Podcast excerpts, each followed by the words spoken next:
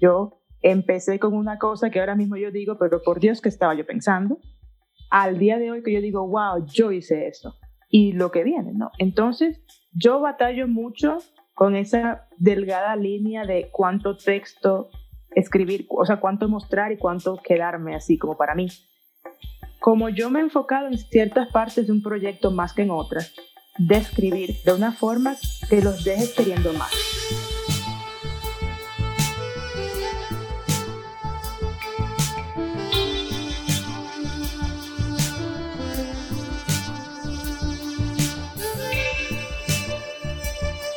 Hola y bienvenidos al episodio número 19 de Desnudando el UX, el podcast más picante del diseño. Y en este episodio, bueno, tenemos una súper invitada que la habíamos visto en, el mundo del diseño y del UX y teníamos muchas ansias de, conversar con ella eh, y de aprender también. Pero también eh, comentarte de que hace poquito éramos dos cuando iniciamos este viaje hace nueve meses atrás y hemos crecido un poquito más y ahora somos cuatro personas y hoy nos va a acompañar de ahora en adelante como tercera host en este espacio Flavia Alvarado. Aquí le voy a dar la bienvenida oficialmente al equipo.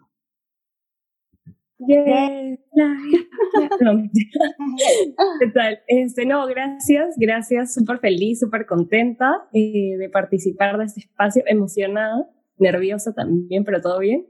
Y nada, feliz también de estar aquí con Mariel, de hecho estoy también súper emocionada y, y lo que vamos a conversar hoy día es, la verdad, un tema que creo que nunca más nadie me ha sabido responder, entonces es, es una incógnita que tenemos todos los UXers. Así que sí, me encanta, me encanta. Buenísimo. Bueno, ahí Flavia ya te expolió, pero no te preocupes. Aquí vamos a, detallar un poquito más los datos de nuestra super invitada. Así que, como siempre, eh, me acompaña la cofundadora y co-creadora de este espacio, la genial Fiore. Hola, hola a todos, ¿cómo están comunidad? ¿Qué tal? Espero que se encuentren muy bien. Bueno, ya lo anunció Charlie, estamos en el episodio 19 y emocionados, contentos también, porque bueno, ya cerramos una segunda temporada, poquito falta, y tenemos, sería una súper invitada. Así que sin más spoiler, voy a comentar quién es. En esta oportunidad nos acompaña Mariel Batman, UX y Service Designer con foco en Research, fundadora y creadora de contenido en UX Mariel, quien nos va a contar un poquito de su historia, y cómo armar un caso de estudio para el portafolio UX. Con su experiencia, ella nos va a guiar y nos va a dar algunos primeros pasos y tips para que nosotros no nos perdamos en el camino. Así que estén atentos a este episodio. Bienvenida Mariela Desnudando el UX. Gracias, qué, qué gran oportunidad tengo yo de estar en el podcast más hot del universo de UX, señora. Ya era hora que me invitaran, además. Ya, ya yo iba a hacer una protesta con ustedes. Fíjense, ¿cómo, cómo lo ven? Lo vemos muy, muy, muy bueno, muy buena la protesta. Pro, pro, estoy nervioso, estoy, me pones nervioso, Mariel. Ay, ¿qué te digo? hasta a mí me dio calor ya. y prepárate, porque todos nuestros invitados tienen que responder a esta pregunta de culto que se la hacemos. ¿Qué prenda te vas a quitar hoy, Mariel? Mira, aprovechando que ya me dio calor, me voy a quitar la playera que tengo, me voy a quedar en paños menores, por lo menos de la cintura para arriba. A ver si uh. podemos uy, sobrellevar candente. Buenísimo.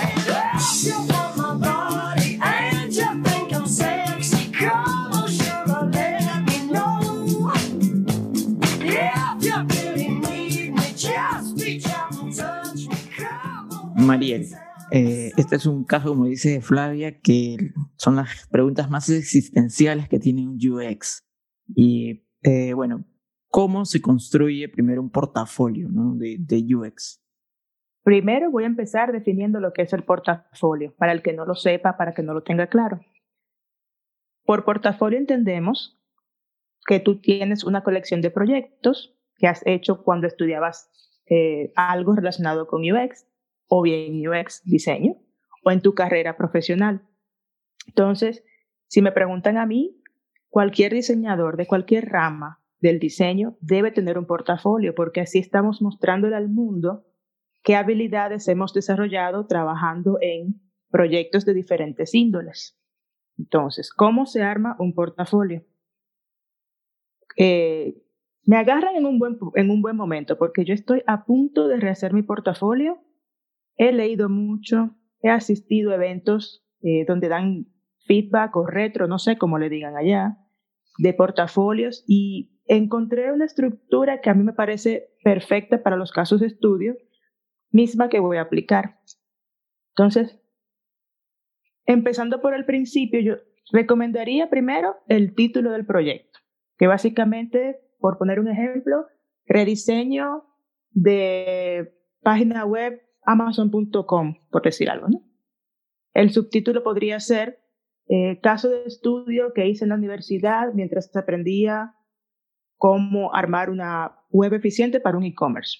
Pudiera ser más conciso, como pudiera ser más largo, pero sería como un pequeño resumen de, de qué se trata esto. Luego estaría información sobre, eh, sobre mí en el sentido de qué rol yo tuve en el proyecto, porque cuando hacemos trabajo en equipo y el diseño debe ser un trabajo de equipo, pues a veces hacemos un poquito de aquí, un poquito de allá, un poquito de allá, pues entonces yo pondría diseño, diseño UX específicamente con las tareas de ta, ta, ta, ta, ta. Se pone la, información del cliente, de la compañía, la fecha, podría ser. En cuanto a la fecha, yo no pondría más que el mes y el año, o tal vez el año, como para que no se vea así como esas lagunas entre proyecto y proyecto que a veces pasan. Eh, luego, cuál fue el desafío de este proyecto. Eh, se descubre que Amazon.com tiene problemas de usabilidad en tal flujo, bla, bla, bla. Y luego, cómo yo resolví el problema. Es muy importante poner el proceso, no solamente el resultado final, porque con un caso de estudio, lo que el empleador potencial quiere ver es cómo yo pienso para resolver cualquier cosa. Qué estrategia usé, qué herramientas, qué metodología, qué baches tuve en el camino, cómo superé esos baches y por supuesto qué aprendí. Y bueno, claro está, mostrando de forma visual lo más posible. Y pues al final pues el resultado, el antes y el después, ya habiendo contado el durante. Pues sería eso, básicamente. Correcto. Particularmente, yo no he hecho un portafolio de UX como tal. Tengo, creo que por ahí un, porta de UI en Behance, porque también tengo como que la, parte visual. Pero siempre cuando he querido, me digo, ya, voy a sentarme a hacer el portafolio de UX. Este, me viene como que empiezo por algo y de ahí digo, uy, no, pero será correcto que muestre la información, porque a veces, ¿qué pasa? Que uno trabaja con empresas y las empresas tienen este tema secreto de confidencialidad. Entonces tú dices, ¿cómo yo voy a mostrar mi trabajo? Porque esa es una delgada línea, ¿no? Porque ¿cómo muestro mi trabajo sin dañar ese secreto de confidencialidad? Pues, y, y, y ¿cómo, ¿cómo tú lo ves, María? Pues sí, yo entiendo que está lo que se llama el secreto de negocio. No deberíamos divulgar cosas que son muy privadas. Sin embargo, como dicen por ahí, el que hizo la ley hizo la trampa. Entonces, ahí yo, lo que yo hice, en mi caso, que con la última empresa que trabajé en Dinamarca, sí firmé cuando me contrataron este acuerdo de confidencialidad. Lo revisé. Lo que decía era, no podía mencionar nombres de personas, no podía tomar fotos dentro de, de las instalaciones y no podía decir los nombres de las herramientas que yo usé en la empresa en el sentido de que, por ejemplo, si, eh, si ellos tienen un programa para hacer las campañas de mail, voy a utilizar la competencia. Yo no podía decir MailChimp, pero yo podía decir programa para mandar campañas de mail. Entonces, la cuestión es, vamos a primero a ver qué es lo que no se puede decir. Y ya sabiendo eso, vamos a buscarle la vuelta. Entonces, eh, sería, por ejemplo, eso. No puedo decir qué herramienta, pero digo de qué se trata la herramienta. Y pues básicamente eso, no podía tomar las fotos cuando yo hacía sesiones por esto de la privacidad, pero Eh, pues sí, así yo lo he hecho y no me ha ido mal. Y ya luego cuando lo último que yo hice lo sacaron al mercado, entonces yo quité, o sea, ya sí pude decir eh, mostrar logo y mostrar nombre, porque ya está en el mercado, ya se puede ver. Pero eso es muy importante, esa línea, encontrarla y eso es lo que me ha funcionado. Yo creo que lo que uno puede hacer es ponerle marca blanca también, ¿no? O sea, algo ficticio también para que puedas tú contrarrestar, ya que por temas de confidencialidad no puedes revelar este, qué empresa es, ni cuánto tiempo, ni esas cosas puntuales, pero sí puedes usar la marca blanca. Así que esa me parece una muy buena opción también y aparte de lo que tú comentas, María. De hecho que sí. Exacto. Yo lo que hacía era tapar el logo y el nombre con un, rectángulo gris. Entonces ya las cosas que están en gris son obviamente cosas que el público no puede ver. Ahora, otra cosita. Pudiera uno también hacer un portafolio privado. ¿Y a qué me refiero? A que si, por ejemplo, yo voy con Flavia porque me voy a entrevistar con ella, yo le puedo a, puerta cerrada en esta entrevista en mi computadora mostrarle ya el proyecto así tal cual, sin tapujos, con esto de eh, así ya diciéndole, mira, esto lo hice, no lo puedo mostrar en el público por acuerdo de confidencialidad, eso también funciona. Sí, totalmente. Yo justo ahí ese punto que tocas, este, Mariel, es súper importante porque a mí particularmente me ha pasado que me dicen, quiero ver todo el proceso completo, ¿no? Y cuando me dicen todo el proceso completo y, por ejemplo, cuando estuve trabajando en una compañía no podíamos, o sea, mostré marca blanca y lo que hice fue cuando ya tuve la entrevista para ese puesto, ahí sí yo llevé otro portafolio donde ya estaba todo desglosado al detalle. Claro que eran como, creo que como 30 slides, pero sí, este, ya con todo el proceso, porque bueno, eh, ya querían más detalle, ¿no? no solo querían de repente que les ponga, bueno, qué, qué pantalla, por qué salió esta pantalla, qué hiciste aquí, ¿no? Algo más específico. Así que esas recomendaciones me parecen súper buenas. Creo que de hecho hay que tenerlas en cuenta y igual también eh, tener un poco de confianza me parece también en, ir hacia adelante y, mostrar tu trabajo, porque particularmente eh, algunas personas he escuchado o algunos webinars que creo que muchos hemos estado, es por dónde empiezo, cómo empiezo, ¿no? Y también los que no tienen casos de estudio como tal, hay que ver a nuestro alrededor, siempre hay problemas que resolver. Creo que este es un buen punto. ¿Tú qué opinas? Pues mira, em, siempre sí está el clásico, que eso en, Europa se usa mucho, rediseño una red social. Sería como que lo último que yo, que yo haría. Tú bien mencionas simplemente abrir los ojos, vamos a, observar el mundo, uno es usuario de, de, apps, uno las consume todos los días, en algún momento ha pasado algo que tú dices, conchale, eso pudiera ser mejor. Entonces ya de ahí puede salir un caso de estudio. Otra forma sería uno hacer algún trabajo voluntario para alguna empresa. Esto lo digo a sabiendas de que yo no sé qué tan común sea en Latinoamérica eso del trabajo voluntario. En Europa sí, bastante. Y de ahí se pueden sacar casos. Eh, tú podrías, por ejemplo, si hay... Déjame poner un ejemplo práctico. Yo seguía en la página de internet de un una de estas organizaciones que, que albergan gatitos para ponerlos en adopción, que los, los eh, esterilizan, los vacunan y todo eso. Tenía una página que yo decía, pero Dios, me sangran los ojos. Entonces yo le mandé un mail diciendo, miren, yo he notado esto, yo estoy estudiando tal carrera y por motivo de que yo quiero tener trabajos eh, para mostrar, me gustaría hacer un rediseño.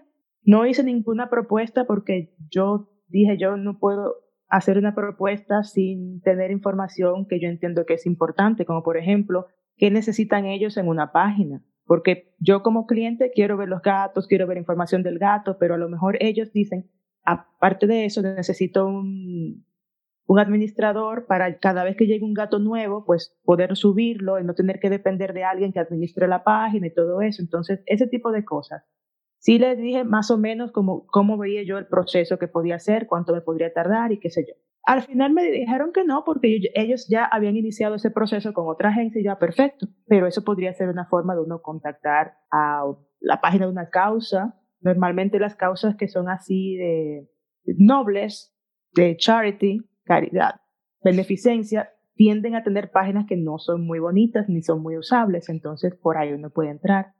Y luego hay cuatro sitios que yo compartí no hace mucho, de ellos hay dos que te pueden dar, te arman un brief. Es, uno se llama eh, Weekly UX Challenge y el otro se llama uxchallenge.com. Esos te arman un brief de, no sé, ármate la página de internet para un, un zoológico en Kenia. O sea, te dan unas combinaciones que tú te quedas así como. Y a veces hasta te dicen, usa el estilo tal. Entonces, así como que, wow. Y eso también es una buena forma de generar un brief que sea así como bien robusto, esa sería la palabra, y no un rediseño de una red social, que eso ya lo han hecho mil personas. Sí, totalmente de acuerdo contigo. Y de hecho, hay también un punto que has tocado muy importante, ¿no? Quizás no hacer solo lo común o lo que normalmente se podría hacer para poder perfilarse a un puesto con un portafolio, ¿no? Es el tema de especificar un poco al puesto al que tú estás postulando con tu portafolio, ¿no? Porque a veces pasa de que me estoy postulando de repente para un banco, pero mi portafolio no está enfocado a esa, esa compañía como tal, sino que estoy mostrando trabajos que son, eh, no sé, eh, voy a poner ejemplos, ¿no? Sector salud o de repente entretenimiento y añado, no sé, este, eh, restaurantes, ya, por decirlo así, ¿no? Entonces, ahí también creo que debemos enfocar un poco hacia dónde estamos, hacia dónde queremos postular, ¿no? Yo digo que sí, sin embargo, yo lo veo un poco difícil porque a veces uno trabaja en un, en un rubro, en un giro, algo así. Como por ejemplo, yo trabajé para una ONG en Dinamarca y yo hice muchas cosas. Ahora trabajo para un retailer aquí en México. Nada de lo que yo hice ya aplica aquí, salvo por la metodología, la forma en que yo me organizo. Pero sí veo que hay una cierta lógica en lo que tú dices de que a lo mejor yo me hubiera hecho más atractiva para otras compañías si yo hubiera perfilado el portafolio al rubro en el área en, el que esas compañías están. Ahí también sería ponerse creativo en buscar esas oportunidades, tal vez con estas páginas que te generan un brief. Ah, yo quiero entrar a trabajar en el área de e-commerce. Pues vamos a diseñar un e-commerce para una tienda de comercio informal de tamales en las calles de Guanajuato, por poner algo. Entonces sí, sí me parece muy atinado. Yo, de hecho, trataré de tener el portafolio así, el público que sea así como un poquito genérico y ya luego un privado para cuando me toque, eh, que ya sea hora de cambiar de trabajo. Entonces sí, tener un privado en PDF para enviarlo que sea así tan tan acotado a, la empresa como el currículum, porque tiene que haber una, una armonía entre el currículum y el portafolio, siempre. Eh, eso es muy importante, ¿no? En sí, también, ¿no? Muchas veces sucede que tanto el portafolio como el CV, creo que hay mucha similitud porque cuando uno va a postular, no sé, pues este, al banca y tienes como que tu background de banca, no, probablemente vas a orientar todo tu CV, lo orientas a ese perfil. E igual que igual que el portafolio, ¿no? Entonces también se va orientando. Y ahí viene este, otra pregunta, ¿no? O sea, que a veces por hacerlo rápidamente nos olvidamos cosas y cuando después postulamos decimos, ¿qué pasó? ¿Dónde estuvo mi error? ¿Qué errores se nos puede escapar de repente al momento de, de, de hacer portafolio? A mí me pasó que yo puse solo el resultado final y que hablé del proceso como por arribita error clásico, que uno se enfoca tanto en que lo, eh, esto fue, esto fue, esto fue, que no pone cómo fue que yo llegué a esa conclusión. Eh, me pasa también que yo a veces no especifico qué rol yo tuve, por lo mismo de, los trabajos en grupo, que a veces yo decía, conchale, es que yo no sé cómo, cómo decir, y eso lo pregunté en LinkedIn, cómo si yo con mi grupo trabajé en todo el proceso, yo tuve, estuve involucrada en todas las fases, no puedo decir a ciencia cierta que yo estuve más involucrada en research que en prototipado, no puedo. ¿Cómo yo hago para diferenciar qué yo hice? Y simplemente me dijeron, si tú piensas bien, hubo una actividad en la cual tú le dedicaste aunque sea un minuto más. A esa, ese es el rol que tú vas a poner. primordialmente y ya luego, no sé, por decir algo. Eh, mi rol en este proyecto de rediseñar la página de Amazon.com fue eh, research, pero también tuve participación en el área, en la parte de prototipado. Entonces, ponerlo así como bien claro y que comunique a quien lo vaya a leer que, ah, ok, entonces, como ella tuvo mayor participación en research, yo no voy a esperar eh, un trabajo de UI, eso no, no lo haría yo. Entonces, eso también sería como un error a prevenir, ser bien claros con cómo fue que yo trabajé en esto. Y pues yo creo que eso serían como las, las dos cosas que, que en, un, en un momento de que tengo que mandar esto rápido, mañana, ayer, lo que sea, se le puede a uno pasar. Y una pregunta, te, o sea, bueno, acá, por lo menos acá en Perú, normalmente, eh, no sé si a todos les ha pasado, pero normalmente te piden un portafolio con al menos dos casos, dos proyectos. El tema es que, claro, si contamos todo el proceso, pues no te alcanza para presentar más que uno y medio por ahí algo. Entonces, Sol, ¿te enfocarías en alguna parte en específico o porque claro, a veces eh, si ya presentas el proceso ¿no? de, investigación, de cómo llegaste a la solución, y luego encima también tienes que presentar el prototipo, ¿no? en la parte interactuable y todo, como se, se vuelve muy extenso, ¿no? O en ese caso, ¿cómo eliges cuál presentar? Eh, cuando vas a la entrevista, ¿te enfocas en uno solo? ¿Cómo, ¿Cómo lo abordarías? Qué buena, buena pregunta. Mi portafolio ahora mismo es como el de un diseñador generalista. Yo he hecho un poquito de todo. Yo he decidido que lo voy a dejar así porque a mí particularmente me gusta ver la evolución de mi trabajo, o sea, ver que yo empecé con una cosa que ahora mismo yo digo, pero por Dios que estaba yo pensando, al día de hoy que yo digo, wow, yo hice eso, y lo que viene, ¿no? Entonces, yo batallo mucho con esa delgada línea de cuánto texto escribir, o sea, cuánto mostrar y cuánto quedarme así como para mí. Eh, yo digo que como yo me he enfocado en ciertas partes de un proyecto más que en otras, como que escribir de una forma o de describir con de, de una forma que tú te quedes, que los dejes queriendo más.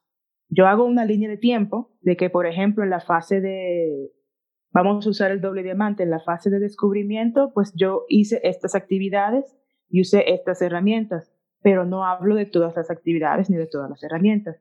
Cómo yo elijo de cuál hablar y de cuál no, eso ya yo no te podría decir porque es un poco como artesanal. Como yo me siento ese día, ah, déjame hablar de esto, tal vez podría hablar de algo, algo en particular, un poquito más allá de lo común, porque sí, sí hacemos personas, sí hacemos entrevistas, pero, ah, en la entrevista con un usuario, por ejemplo, caso real, me pasó que la, la persona que estaba entrevistando, mi colega de trabajo, ella estaba muy tiesa yo la sentía tiesa, entonces esa energía tan tiesa a mí me afectó hasta que yo no sé cómo se me ocurrió decirle, vamos para tu computadora, enséñame cómo tú mandas una campaña por mail.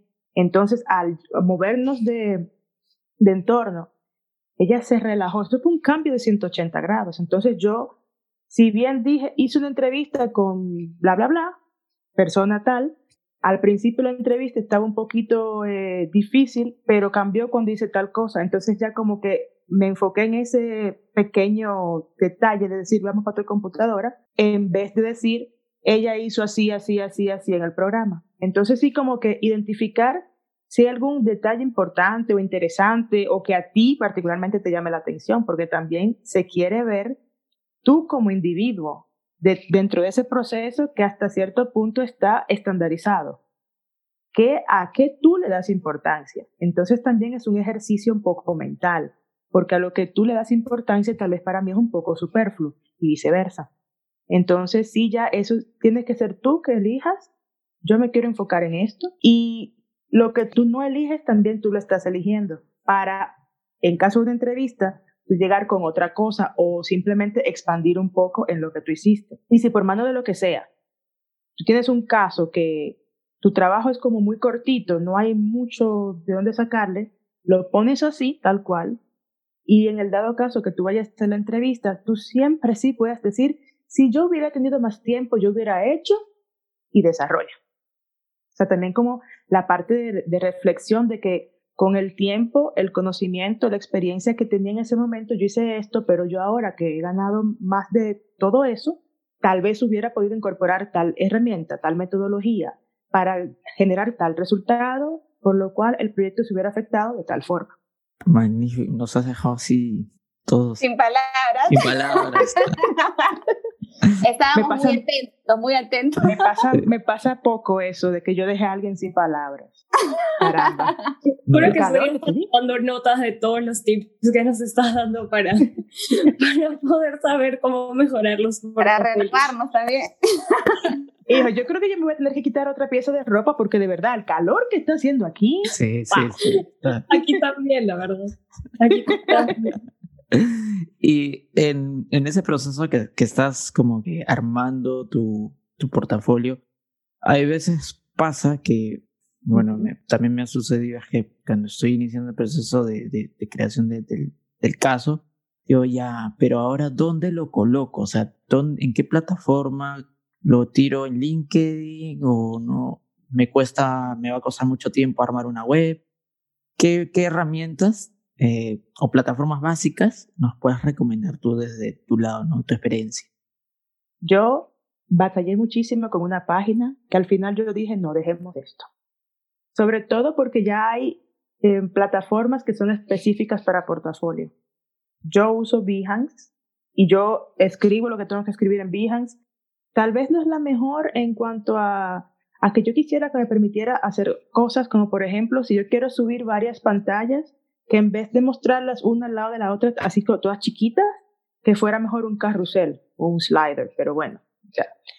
Behance es una opción. Hay personas que están usando Webflow. Yo no lo he usado, yo no sé qué tan fácil o difícil sea. Está también la opción de tú tener un PDF. Y eso yo me quedé así cuando una... Yo fui a un evento de esto de cómo consigo mi primer trabajo en UX y todo eso.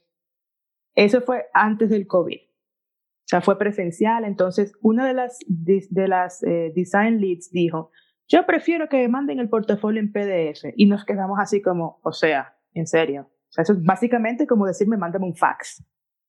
Ustedes son muy jóvenes, no saben lo que es un fax tal vez, pero bueno. yo sí, yo sí, Entonces, por ahí, por ahí. No, tú sabes lo que es un fax. Ah, caramba, ya tú puedes saber. Entonces, ella ella justificó eso de, decir de que lo que pasa es que yo viajo mucho y el tiempo de tránsito no siempre tengo internet. Imagínense un avión, por ejemplo, que va de, de punto A a punto B, son cuatro horas de vuelo. Ella aprovecha y trabaja, entonces ella prefiere tener el PDF porque lo puede leer sin necesidad de internet.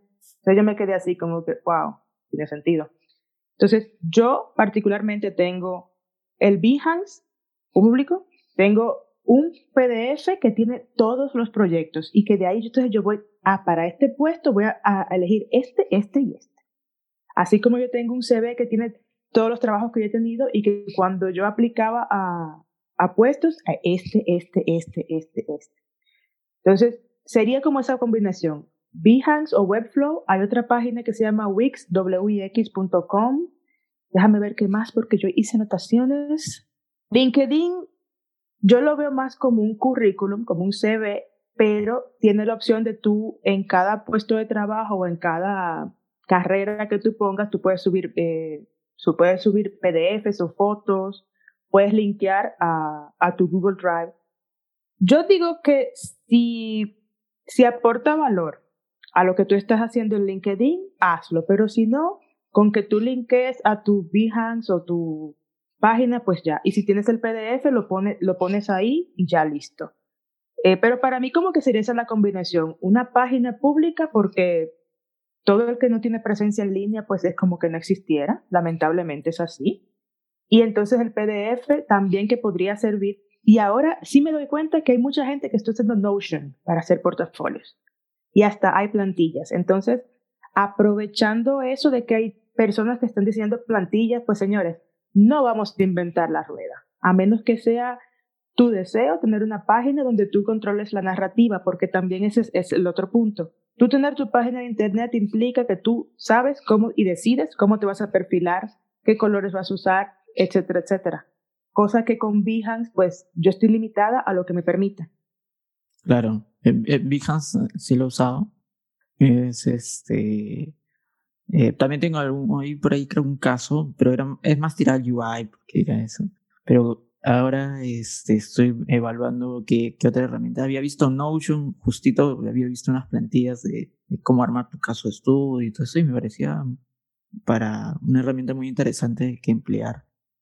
Y una de, de lo que un poco hemos hablado aquí, eh, como duda existencial también, es hay armar un portafolio también tiene su lado así medio eh, oscuro en el sentido de que cómo evitamos aplazarlo, cómo evitamos ese tema de no caer en la procrast la procrastinación. en el mañana, lo hago mañana, lo hago mañana.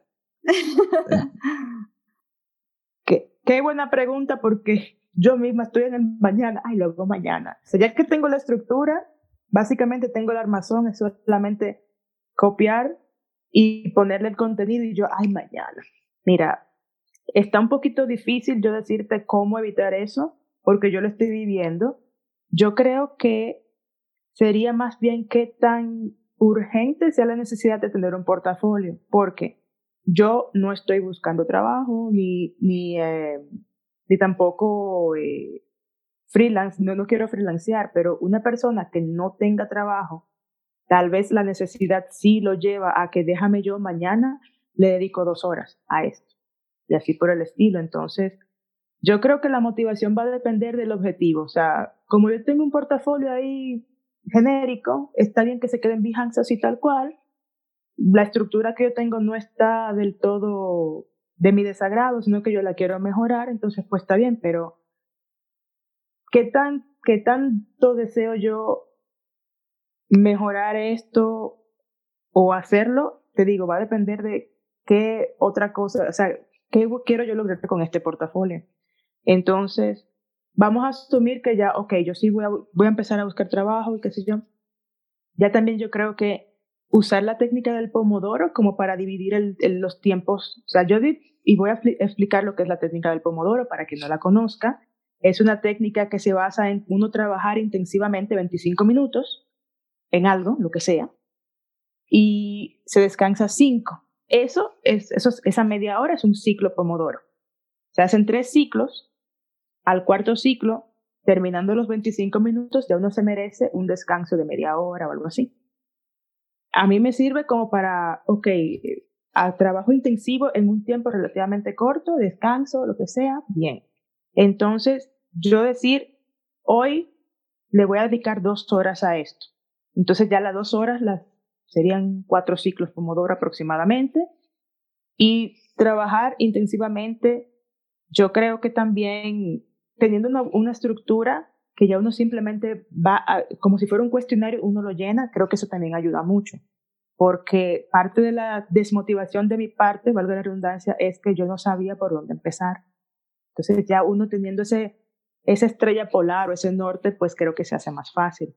Claro, ahí ya tienes como que la visión un poco anclada a algo. Eh, siempre van, a aparecer cosas este, externas, ¿no? Que nos van a un poco distraer. Exactamente, exacto. Entonces también está la sabiduría y la, la voluntad que uno tiene como individuo de que siempre va a haber un distractor. Entonces, ¿cómo lo manejo? ¿Me dejo distraer un rato? ¿O lo, lo observo, lo dejo ir y continúo con lo mío? Pero también yo creo que eso es del carácter de cada quien. Ahora con esta pandemia, que lo que más tenemos es tiempo, entonces sí como también de qué forma puedo yo ocupar ese tiempo que me sea productivo a mí, que yo el día de mañana no diga, wow, yo tuve todo ese tiempo durante la pandemia y no lo aproveché haciendo esto. O yo particularmente yo me sentiría mal porque no, no estoy acostumbrada a, a desperdiciar el tiempo. Entonces también como tener esos espacios de me voy a programar X cantidad de tiempo y voy a usar una técnica que me ayude a enfocarme en eso. Y también, pues eso, empezar con el primer caso. El primero es el más difícil. Ya después es una réplica. De ahí todo fluye. Es que tú sabes, la primera vez siempre es la difícil. Sí, claro. es el 100% real. Exacto. Entonces, siempre es bueno en esas primeras veces tener a alguien que te lleve de la mano, que es lo que estamos haciendo nosotros, dando esta estructura de que podría ser así. Si tú buscas en estructura de un portafolio, van a aparecer 80 mil cosas y te vas a abrumar, pero entonces ya la estructura que estamos dando hoy me parece súper bien y pues ya, es simplemente tú darle a eso. Y bueno, tenemos una preguntita más que creo que la mayoría de personas que prototipan o hacen flujos interactivos quieren saber y es cómo presentamos los flujos interactivos. Eh, debemos poner links a los, digamos, a los editables, debemos poner em, GIFs que a veces también recomiendan, videos, o cómo más o menos tú recomendarías que eh, podamos mostrar estos flujos interactivos que, muchas veces hacemos, pero no sabemos cómo realmente representarlos porque a veces el GIF falla, a veces el video no carga, a veces el link no abre o a veces em, el portafolio no te permite poner un link, eh, digamos, interactuable. Entonces, ¿cómo, cómo o qué recomiendas tú? ¿Cómo lo presentarías tú? Pues va a depender del tipo del prototipo. Yo desde hace aproximadamente dos, tres años estoy usando Figma en su plan gratis. Entonces yo tengo un, como un folder dentro de Figma que son todos los prototipos. Eso Nada más que yo cancele la cuenta, esos prototipos van a dejar de existir. Entonces yo, en algunos casos, sí pongo el link a ese prototipo. Luego tomé un curso de programación de apps para Android.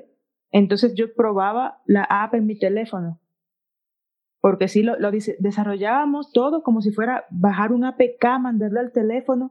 Yo lo que hacía entonces en esos casos era grabar con un programa que se llama Deal Recorder que ya tengo un Huawei que tiene una herramienta eh, interna de ellos para grabar videos de, del teléfono, entonces ya uso esa. Entonces sí, yo he usado las dos cosas. Aquí, eh, qué usar, qué no usar, también va a depender de qué programa uno use, porque creo que Adobe XD, creo que graba lo, lo que uno trabaja en la nube. Entonces, de igual forma, solo que tú canceles tu cuenta, ese contenido va a desaparecer o que te hackeen, Dios no lo quiera, va a desaparecer. Entonces, eh, pues sí. Y en caso de celulares, sí, yo considero que mejor un video, por, por eso de que las apps que uno, si yo no la voy a sacar al, al Play Store o al Apple Store, entonces de nada me sirve yo tener un, un prototipo que nadie va a ver, entonces sí prefiero hacerlo en video. Perfecto, perfecto. Muchas gracias a ti por esa pregunta tan buena. Yo más bien tengo una, más que una pregunta, es una recomendación este, que he visto y creo que a la mayoría no, nos ha pasado de repente también a ti, Mariel, es cómo contar una historia, ¿no? O sea, qué importante es saber contar una historia, el storytelling de tu portafolio, ¿no? Este, he visto que eso es muy importante porque a veces hasta por ese punto realmente uno queda descartando hacia quién te diriges, ¿no? Eh, a mí, por ejemplo, sí me ha pasado de que a veces mi estructura no ha sido la, la, correcta, ¿no? Y he dicho, bueno, este, a ver, ¿por qué no apliqué o por qué no quedé ahí? Y es porque, bueno, el storytelling, pues luego lo vi después de un par de meses y dije, no, esto está fatal. Realmente creo que acá no sé qué pasó. y, y al final eso, eso va a suceder cuando tienes desconocimiento, entonces a veces no sabes, eh, no hay una persona que te diga, oye, este, realmente el storytelling de tu portafolio lo tienes que hacer así. Sé que hay webinars, sé que hay un montón de data eh, en internet, o sea, yo recomendaría que se den el tiempo de leerlo, de investigar. Es una chamba extra, sí, totalmente, porque me ha pasado, y, pero vale la pena, realmente vale la pena porque trabajar en la historia que tú vas a contar de tu portafolio es importante. Si no tomas en cuenta este punto, realmente creo que hasta por eso mínimo que de repente tú puedes ver que no es necesario, sí lo es, porque hay que tener en cuenta dos cosas. Los reclutadores, ¿no? Que a veces no saben nada de UX y también las personas que sí sabe de UX, ¿no? Entonces ella también quiere entender cómo tú has podido solucionar ese problema, ¿no? No simplemente como hemos dicho ya en el episodio, tirar solamente el resultado, ¿no? Que creo que al final nos, nos pasa a todos cuando iniciamos, ¿no? Realmente no tenemos buenas bases y no sabemos cómo hacerlo, ¿no? Entonces no, no, no hay que tener miedo de preguntar de repente a alguien que, que ya tiene un poquito más de cancha y te puede orientar un poquito más. Quizás no te va a decir exactamente cómo hacerlo, porque al final va a ser tu propia voz de cómo tú contarlo, pero sí creo que te va a dar algunas pistas y también información de Internet para que puedas ir complementando, ¿no? Eso es lo que yo quería un poco mencionar también, que es importante, el storytelling, no se olviden.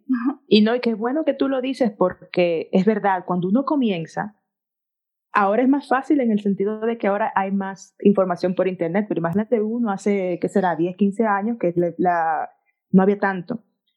Yo normalmente Em, voy a, voy a, experimentar un poco con eso, pero eh, yo hago improvisación teatral, soy estudiante de improvisación teatral, entonces para armar una historia hay unos elementos que hay que tener en cuenta. Esa es la estructura con la que yo voy a experimentar. Y es una estructura que viene del mundo de la cinematografía. Todo el que ha visto una película o una serie conoce estos elementos. Primero, la introducción. Vamos a introducir los personajes, el entorno, antes de llegar al problema. En esa introducción pudiera hasta aparecer un cotidiano. Y mira cómo lo voy a traducir.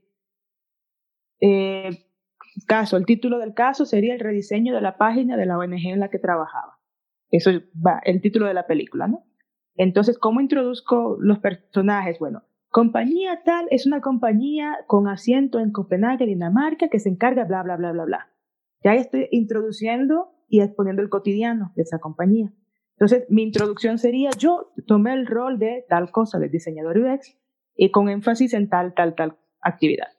Entonces, luego que ya se hizo la introducción y que se ha visto el cotidiano de esos personajes, entonces entra el acontecimiento. El acontecimiento cambia el cotidiano. ¿Cuál es el acontecimiento en este caso? La necesidad que impulsó el caso de estudio. Gramex eh, tiene una, página de internet que no es responsiva, que es difícil de, darle mantenimiento, esto, esto, esto. Ya ese es el acontecimiento, esa es la necesidad que hizo que me dijeran a mí, Mariel, por favor, rediseña la página. Pero no solamente cámbiale la cara, no, también rediseña la infraestructura que va detrás. Entonces, después del acontecimiento viene el clímax, que sería todo, todas las barreras, todos los baches, como el, el, héroe de la película, si se quiere, lidió, qué hizo para poder resolver ese acontecimiento y todo lo que vino después. Y luego, ¿qué sería ya el proceso? Pues yo primero empecé con una fase de investigación en la cual yo investigué, hice una auditoría de contenido, investigué cuáles son los sistemas que están detrás alimentando esa página, bla, bla, bla, bla, bla. Luego vino la parte de ideación, bla, bla, bla, bla, bla. Y luego ya al final feliz, que sería el resultado final. Esos son esos elementos, introducción, cotidiano, acontecimiento, clímax y desenlace. Esos cinco elementos conforman todas las historias sabidas y por haber. Y si a eso tú le sumas lo que en impro se llama el prol, personaje, relación, objetivo y lugar.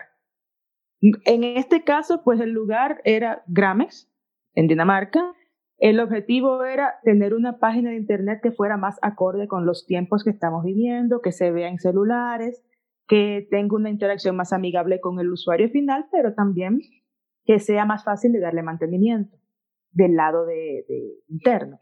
Luego, las relaciones, pues que esta página es el canal de comunicación número uno con los clientes de la, de la ONG y necesitan tener algo que esté acorde con la competencia, entre comillas, porque lo que hacía Gramex, lo que continúa haciendo Gramex, es tan específico que dentro de una marca no tienen competidores, pero tienen competidores en Suecia y Noruega. Entonces uno mira hacia afuera. Y luego ya el personaje sería, pues yo como diseñadora, eh, mi jefe, que era el jefe del gerente de TI, Está también eh, las personas involucradas en el departamento de marketing y communication, Marcom. Están los de servicio al cliente. Entonces ya ahí tú estás contando la historia con estos elementos.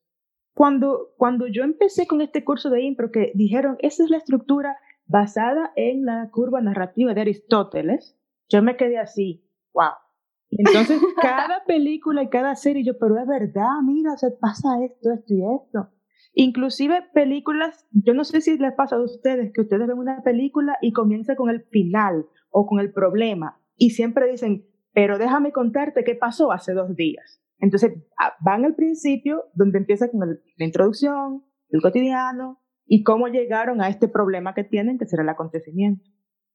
Totalmente. Sí, es, muy cierto. Sí, sí, totalmente. Eh, en, en, las películas no, nos sirve bastante de, ejemplo para, para el diseño también, ¿no? La música también es otra, otra arte que también eh, se mezcla mucho, ¿no? Y ya por ahí, por ahí te, te echo la invitación para, para otro espacio, para, para sacar a flor a piel esas artes escénicas que, que estás teniendo, Mariela, así que también te esperamos por el otro lado. Y eh, nada, nos has llevado al clima, tanto así que nos has puesto nervioso totalmente. Sí, totalmente, de acuerdo con Charlie. Y sí, de hecho que todos estos tips y todo lo que has compartido, Mariel, va a ayudar a muchos, en verdad, a mí también, porque eso de, de lo que has contado último, sí queremos igual también que, que lo compartas. De hecho, seguro lo vas a ir compartiendo en tu perfil, ¿no? Y síganla, por favor, porque tienen contenido increíblemente bueno. Así que como ya saben que he tomado clases de artes escénicas, por favor, más todavía, porque de hecho que con lo que acabas de mencionar último, ha sido súper bueno. Yo lo voy a aplicar, ahora voy a volver a ver mi portafolio. Ay, pues qué, qué, bueno, qué bueno que ustedes me dicen eso, porque yo empecé a compartir contenido así por, a ver, por el vamos a ver, a ver qué pasa, pero yo no tenía esa seguridad de que Número uno, de que lo que yo dijera fuera como competente, lo suficientemente competente porque hay otras personas que tienen más experiencia, más conocimiento que yo, porque vaya, tienen más tiempo en la industria que yo. Y wow, ¿cómo voy yo a competir con eso? Esa fue mi, primer, mi primera duda. Y la segunda, así como que, y volviendo a eso, hay mucha gente que también está compartiendo contenido, entonces yo sería como una voz más en el ciberespacio, pero el hecho de que ya yo me mentalicé que si lo que yo comparto le, hace bien a una persona, pues ya. Entonces, sí, ese tipo de, de, palabras así tan bonitas hacen que yo le quiera seguir dando caña a, a esto. Dale, dale bastante caña porque igual cuando, cuando empezamos, nosotros también teníamos este qué van a decir, que este, no de repente lo que vamos a mostrar no este, ni hablando. Sí, para iniciar el podcast y todo. Entonces, pero la idea es poder eh, crear contenido de valor para las personas y, e impactar en sus vidas, porque hay mucho contenido en inglés que, que está ahí, que es muy bueno, pero no todos tienen esa posibilidad de, de entender esa, ese lenguaje. Entonces, tu voz y el contenido que estás dando de varias plataformas que, que te sigo este, es muy, muy poderoso impactas en muchas vidas y, y síguelo haciendo. Así que por eso llegamos al, al, al, apartado de los avisos parroquiales. Mariel, coméntame. ya, ya se acabó esto tan rápido. Yo me quedé así como que quería más. bueno, pues miren, les comento que estoy preparando, casualmente, qué bueno que lo dices, eh, lo que sería la primera charla en inglés con un colectivo de diseño de Copenhague que se llama CPHUX.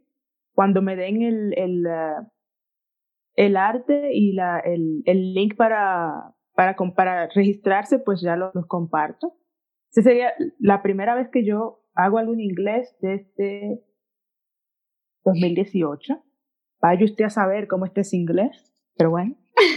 Eh, bueno, debe estar bueno, debe estar bueno. Ojalá, ojalá que sí, porque lo que pasa es que yo, como estoy en un, en un ambiente donde se habla español y yo lo disfruto tanto, que bueno. Eh, de ahí en fuera, pues yo no sé qué va a traer el futuro, más allá de que yo tengo eh, pensado unos, unas publicaciones un poquito extrañas hasta para mí, por lo, por lo mismo de que yo voy a aplicar un poquito esto de la curva narrativa de Aristóteles y el prol pero lo voy a hacer desde un punto de vista que yo misma digo, yo no sé qué va a pasar con eso, pero quiero probar. Y, bueno, pues sí, señores, déjenme hacerme mi payola yo misma. estoy en Instagram como arroba ux.mariel. En Medium estoy como Mariel Backman, B-A-C-K-M-A-N. Eh, y en LinkedIn me encuentran tanto como Mariel Backman como con UX Mariel. UX punto Mariel. No, UX Mariel. En LinkedIn no aceptan puntos. Sí, UX Mayor en LinkedIn. Ay, la página es nueva, yo, yo misma no me la sé. Y bueno, eh, creo que en un futuro no muy lejano voy a empezar a, hacer así como lives en Instagram o sí, en Instagram, hablando así de libros y cosas. Cuando yo me siento así como que, ay, no quiero escribir hoy, vamos a hacer un live, a ver qué pasa. Y a futuro espero poder dar asesorías así gratis, pon tú que media hora, una hora, eh, para personas que quieran incursionar en el UX o que estén cambiando de carrera o para personas que, ay, tengo una entrevista de trabajo, por favor, ayúdame a practicar. O sea, ese sería como mi nicho. Eh, llegar a, a, esas personas que, pues, no saben cómo, cómo entrarle a esto, porque yo, por curiosidad, empecé y busqué cómo entrar al diseño de UX en Google y yo dije, no, pero con razón me entienden, es que esto es un arroz con mango. Esto es una mezcolanza que ni yo entiendo y yo ya estoy metida en este mundo. Entonces sí quisiera poder asesorar a esas personas. En algún momento voy a lanzar ese, esa ayudita tan pronto, tan pronto se me baje la carga laboral un poco.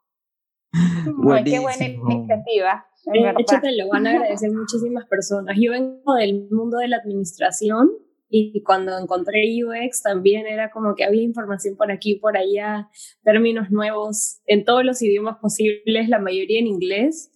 Y es como te quedas como, ¿qué service, qué UX, qué CX, qué es... Ah, ahí está, ahora ya hay más términos con X al final, entonces como que dices, ¿por dónde empiezo? ¿A dónde voy? ¿Qué hago? Es, es, es, o sea, realmente, como tú dices, no viene nada mal que alguien te agarre de la mano la primera vez porque si no terminas perdidísimo en el mundo.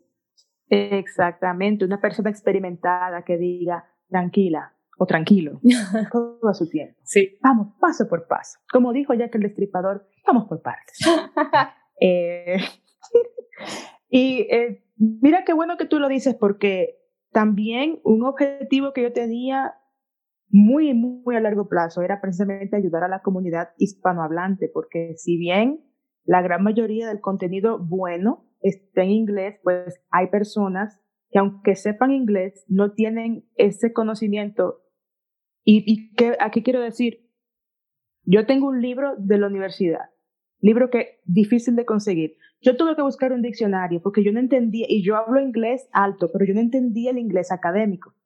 Entonces, cuando se ponen con esas palabras así muy rimbombantes, que yo busco en un diccionario y yo, oh, eso quiere decir tal cosa. Entonces, me gusta explicar lo que yo hago de la forma más cotidiana posible.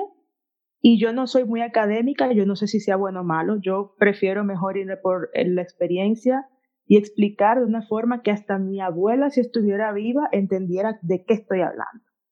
Entonces, sí, me parece eso que estamos haciendo nosotros, ese aporte de vamos, vamos de la experiencia, porque yo pudiera haberte recitado un, cómo se hace un caso de estudio según la academia, pero yo dije, no, eso no le va a valer a nadie. Y, y bueno, que la comunidad hispanohablante también crezca y que sea tan competitiva como la angloparlante en un futuro, quisiera yo verlo. Ahí vamos a estar cual Sí, ahí todos, todos apostamos a eso. Bueno, María, ha sido un gusto y un placer. Eh, has elevado las temperaturas en este espacio. Hasta a mí me, me sigue dando calor. Yo espero que estén tan satisfechos como yo. ¿eh? Espero que sí, de hecho, de hecho que lo hemos disfrutado grandemente. Igual, eh, muchas gracias. Esta es tu casa, así que cualquier promoción o idea que tengas, tenla segura que aquí vamos a, recibirla y a difundirla también.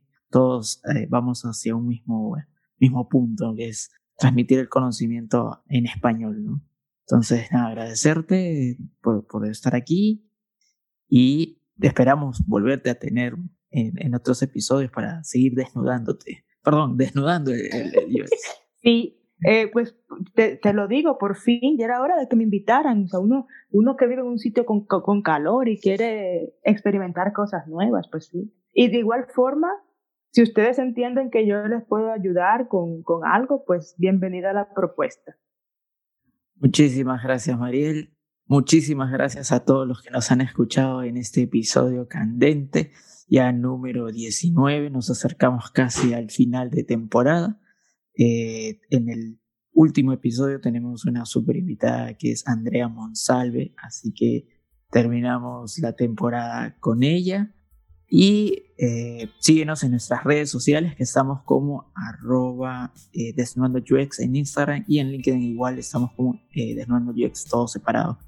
Y nos reencontramos en el siguiente episodio. Y recuerda, todos somos Desnudando, el UX.